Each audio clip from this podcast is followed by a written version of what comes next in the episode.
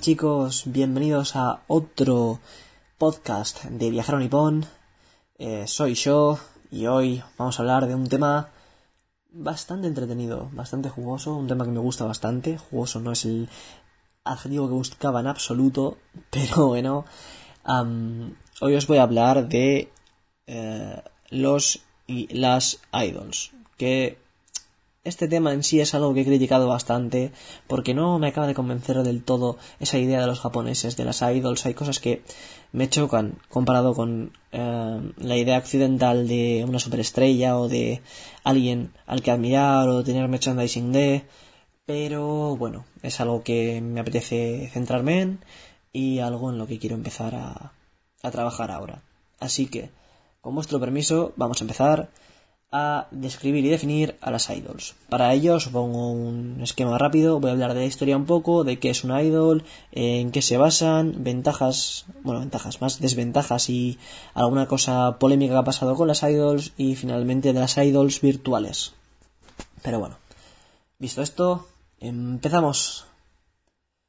Y bueno, la idea de los y las idols históricamente aparece con el increíble ascenso económico de Japón tras la postguerra.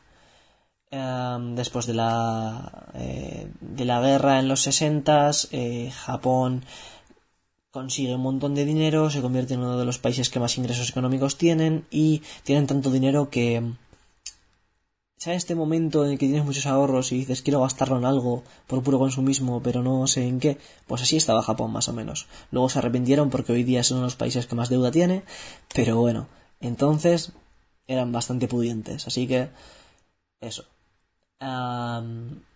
lo que os estaba diciendo, en los 60 Japón tenía enormes ingresos y eh, con esta boom económico de Japón se crean las idols en los años 60 y desde la creación de los años 60 no ha parado de evolucionar hasta el día de hoy.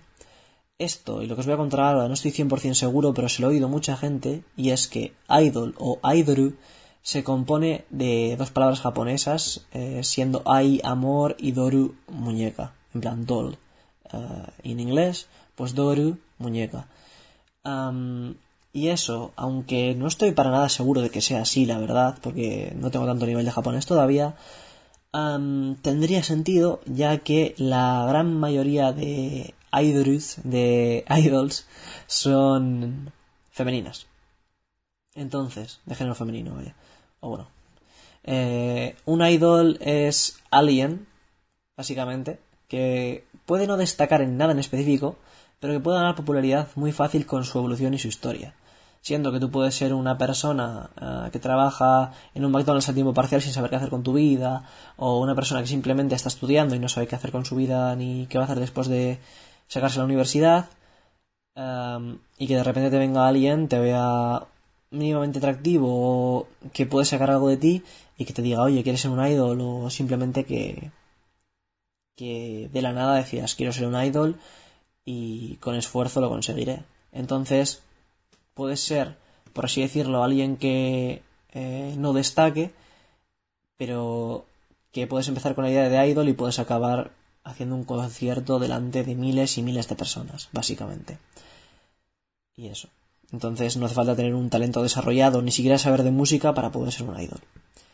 Esto choca bastante con la idea de idol de otros países como Corea, en los que entrenan a sus idols o les piden experiencia previa en cosas como cantar o bailar para poder eh, escogerles como idols y que sean famosos.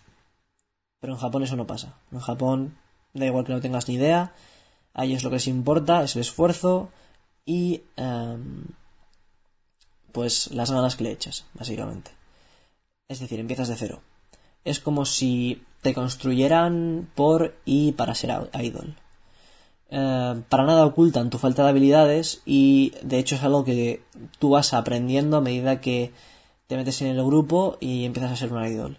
De hecho, los fans ven atractivo el hecho de ver cómo evoluciona su idol de ser torpe y poco profesional sin saber nada de lo básico a llegar a lo más alto y ya conociendo todo y sabiendo un poquito más de del mundo de los idols.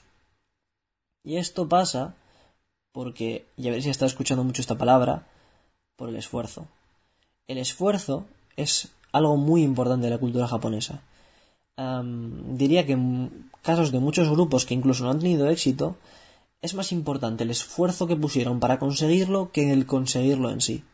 Entonces puedes tener fans, aunque no triunfes, simplemente por todo el esfuerzo que le estás poniendo. No se basa solo en el esfuerzo propio, sino en un compromiso con la gente, la sociedad y sobre todo tus fans que tienes que cumplir. Un compromiso a cumplir con ellos. Pero bueno. Así que básicamente un idol podría ser una persona más o menos atractiva o de buen ver, las cuales siguen una historia desde su creación a su fama, creando un personaje que no tiene por qué ser como es él o ella en la vida real sino puede ser un personaje muy diferente a su modo de ser y su persona real. Y es que en esa evolución eh, es que las idols consiguen fans de todo tipo, no solo de su edad, sino que también mucha gente mayor o sí, de diferentes eh, puntos sociales o de diferentes edades, básicamente. Y esto es así por la evolución eh, que han experimentado los, los idols. Entonces, puedes tener... Eh, bueno, esto también pasa en Occidente, ¿no? Por ejemplo, yo no creo que Ariana Grande no tenga abuelas que les encante su música y, tenga sus discos. Puede que tu abuela sea una de esas abuelas que tiene discos de Ariana Grande en su casa y le encanta, ¿sabes? Pero sí que es verdad que todos y cada uno de los em, artistas occidentales tiene eh, mayormente un grupo predeterminado de edad a los que va dirigido. Los idols no tiene por qué ser así. Por ejemplo, eh, hablando de los idols, hay muchos grupos de idols, sobre todo los pequeños, que le siguen mucha gente mayor. Por ejemplo, eh, a los idols que acaban de empezar, eh, hay, la, esa gente mayor les sigue porque tienen una especie de sentimiento de paternidad, muchos de ellos, y creen que tienen que apoyar moral y económicamente, sobre todo económicamente, ese grupo para verles esforzarse y que sigan paso a paso hasta su estrellato. Entonces, es por eso por lo que vas a ver a un montón de salaryman, de los Kaisajin, los empleados estos, eh, con muchos merchandising, pins y cosas relacionadas con sus idols favoritas o sus grupos favoritos, ya que quieren apoyarlas hasta llegar a lo máximo. Y bueno, esto de hecho se puede ver en varias series japonesas, por poner un ejemplo, a Garetsuko, esta panda roja que decidió por temas de dinero y porque le debía a un salaryman eh, pues bastante dinero, pues medio decidió, medio le obligaron a llegar a un grupo, a un grupo de idols y evoluciona con su grupo hasta hacerse prácticamente estrellas. Y cuando está Gretsuko en ese grupo, la ves apoyada por mucha gente de diferentes edades en los que se incluye a la figura del salaryman también. Entonces es algo ya hasta cultural, no solo social. Y es que estos fans, además de seguir al grupo y tener un contacto más cercano con él, eh, en comparación eh, con las superestrellas globales que todos conocemos, también quedan entre ellos para hablar de su grupo favorito y comparar gustos. Entonces, un grupo de idols puede crear muy buenas amistades de la nada, porque sus fans no solo van a visitarlas a ellas, sino que incluso se hacen amigos en sus reuniones y crean hasta grupos de amigos que nunca hubieran sido posibles sin ellas. Pero bueno, y hasta aquí todo lo positivo de los idols. Pero cuando os he dicho que habría desventajas es porque no todo es positivo y hay lados negativos, como en casi todo. ha habido varios casos de grupos de idols en los que el grupo no va bien o no cuaja eh, y no se les paga a sus integrantes o se les estima con el dinero para que trabajen prácticamente gratis. Esto le pasó, por ejemplo, a Tsubasa Min Min, la cual trabajó durante mucho tiempo sin ver un yen. Los fans compraban entradas, llenaban eh, conciertos, pagaban por sacarse fotos con ellas y ese dinero desaparecía, ya que ellas no veían nada. Chubasa, de hecho, dice que es muy difícil reprochar algo a alguien, ya que lo verán algo como muy rudo, muy mal educado, y, ella como que no se atrevía del todo a hacer eso. Así que, como ella al final, que es cantautora, tenía esa idea de ser cantautora personal, fue a donde la directiva les dijo que se iba a ir porque quería ir eh, por libre y es cierto no le pusieron muchas pegas, pero ella misma lo decía que aunque yo me fuese habría otras chicas a los que le harían lo mismo. Entonces ahora eh, Chubasa ha ayudado de hecho a algunas chicas que están en su mismo lugar para que no sean estafadas como ya lo fue. Aún así, seguirá habiendo muchos grupos de idols que serán estafados por sus directores, por así decirlo, pero, pero bueno, está bien saber que hay gente que te puede ayudar en eso porque hay gente que le ha pasado. Aunque sea por cosas traumáticas o malas, está bien que siempre haya alguien para apoyarte, ¿no? Por lo menos es lo que yo pienso, es algo personal totalmente. Pero bueno.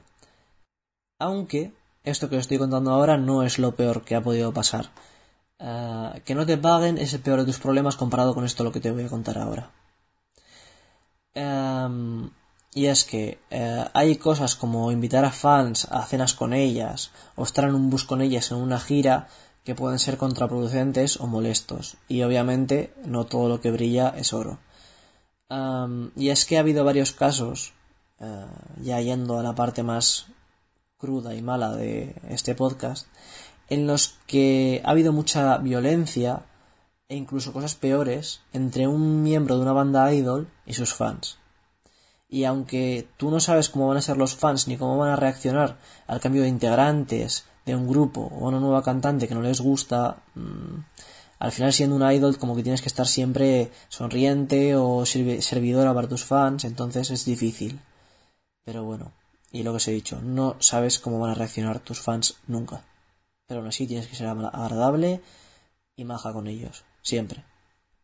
De hecho, en Agretsuko también pasa que Retsuko, la, protagonista, eh, lidia con algún que otro fan eh, con una actitud que no la representa, que no es como ella se siente en la realidad, y de hecho al final acaba en un intento de, de asesinato.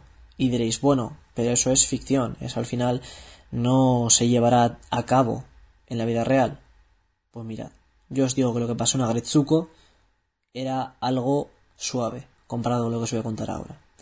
Y es que ahora os voy a contar un caso que pasó en 2016 eh, y que se volvió bastante polémico y famoso de una idol japonesa eh, que se llama Mayu Tomita, miembro de Secret Girls Fame, a la que apuñalaron 20 veces debido a que no quiso un regalo de uno de sus fans y este se enfadó.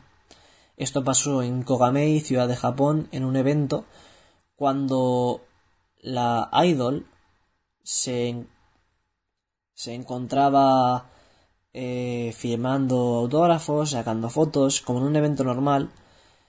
Eh, y básicamente el fan la atacó. Ah, más tarde os contaré por qué y su razón. Pero bueno, ella, eh, después de recibir las 20 puñaladas, eh, se fue al hospital de urgencia, estaba en un estado muy crítico, al final se quedó en coma y creo que despertó y demandó el Estado por no actuar en su caso, pero no lo sé al 100%. Que, está en, que se quedó en coma seguro, pero no sé si despertó, esperemos que sí. Pero bueno. Eh, y nada, eso. Y luego el fan que le había apuñalado, eh, se descubrió que había estado durante meses acosándola y dijo que la atacó porque sintió faltado el respeto cuando ella le devolvió los regalos que éste le mandó.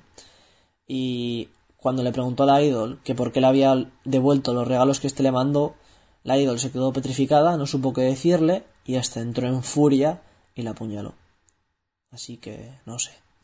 Tú en la típica escena de Hollywood dices te asesino porque has matado a mi madre. Pues aquí te asesino porque me has devuelto mis regalos y no sé por qué me has devuelto mis regalos. Pueden ser así de infantiles. Esta chica es uno de los casos más graves, no todo va a ser más fuerte que esto, pero es algo que quería que supierais, que no todo es bonito dentro del mundo de los idols.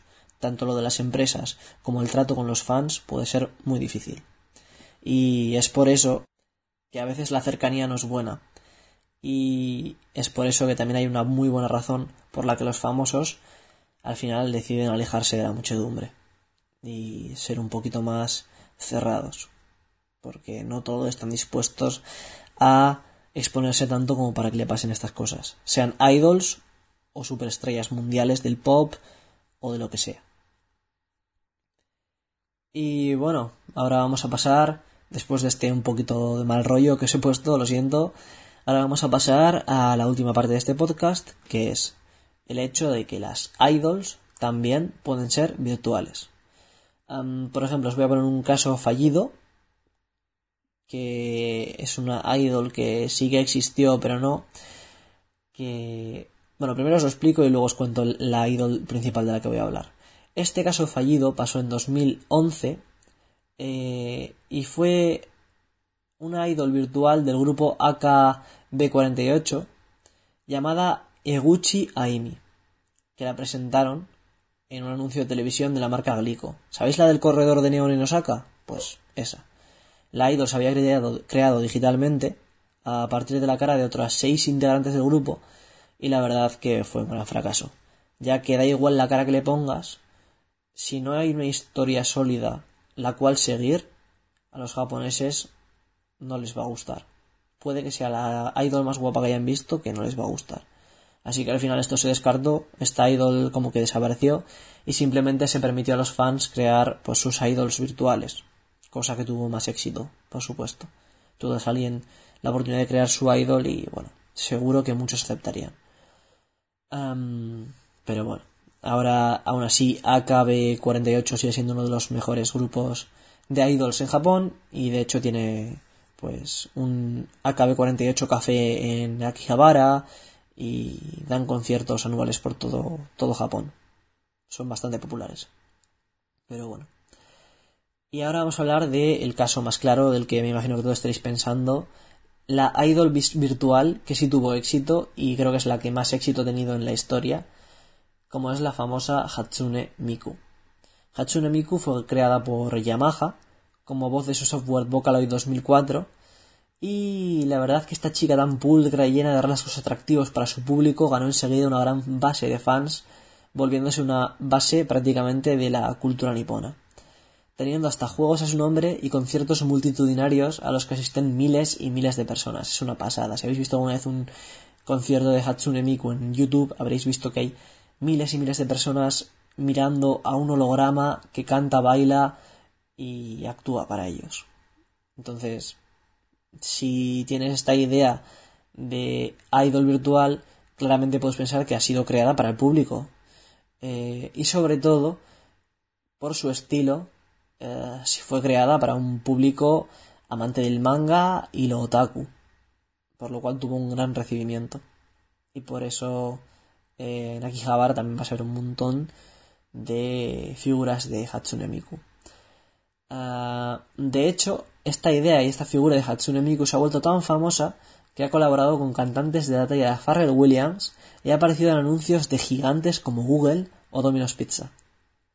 Pero bueno, para que os hagáis una idea de el impacto que tuvo esta idol virtual. Bueno, también es verdad que, aunque la evolución aquí no fuera tan directa, porque no la puedes ver ni sacarte fotos desde el primer momento, iba evolucionando en Internet. Y eso es una evolución. Y como contaron una historia más o menos, Hatsune Miku, Miku, sí, Hatsune Miku uh, tuvo éxito. No como la virtual idol de AKB48. Pero bueno. Al final también supongo que no será solo eh, la creación, sino cuando la creas y si de primeras tiene éxito, ¿no? Pero al final, perseverancia, que debe ser lo único que cuenta para siempre.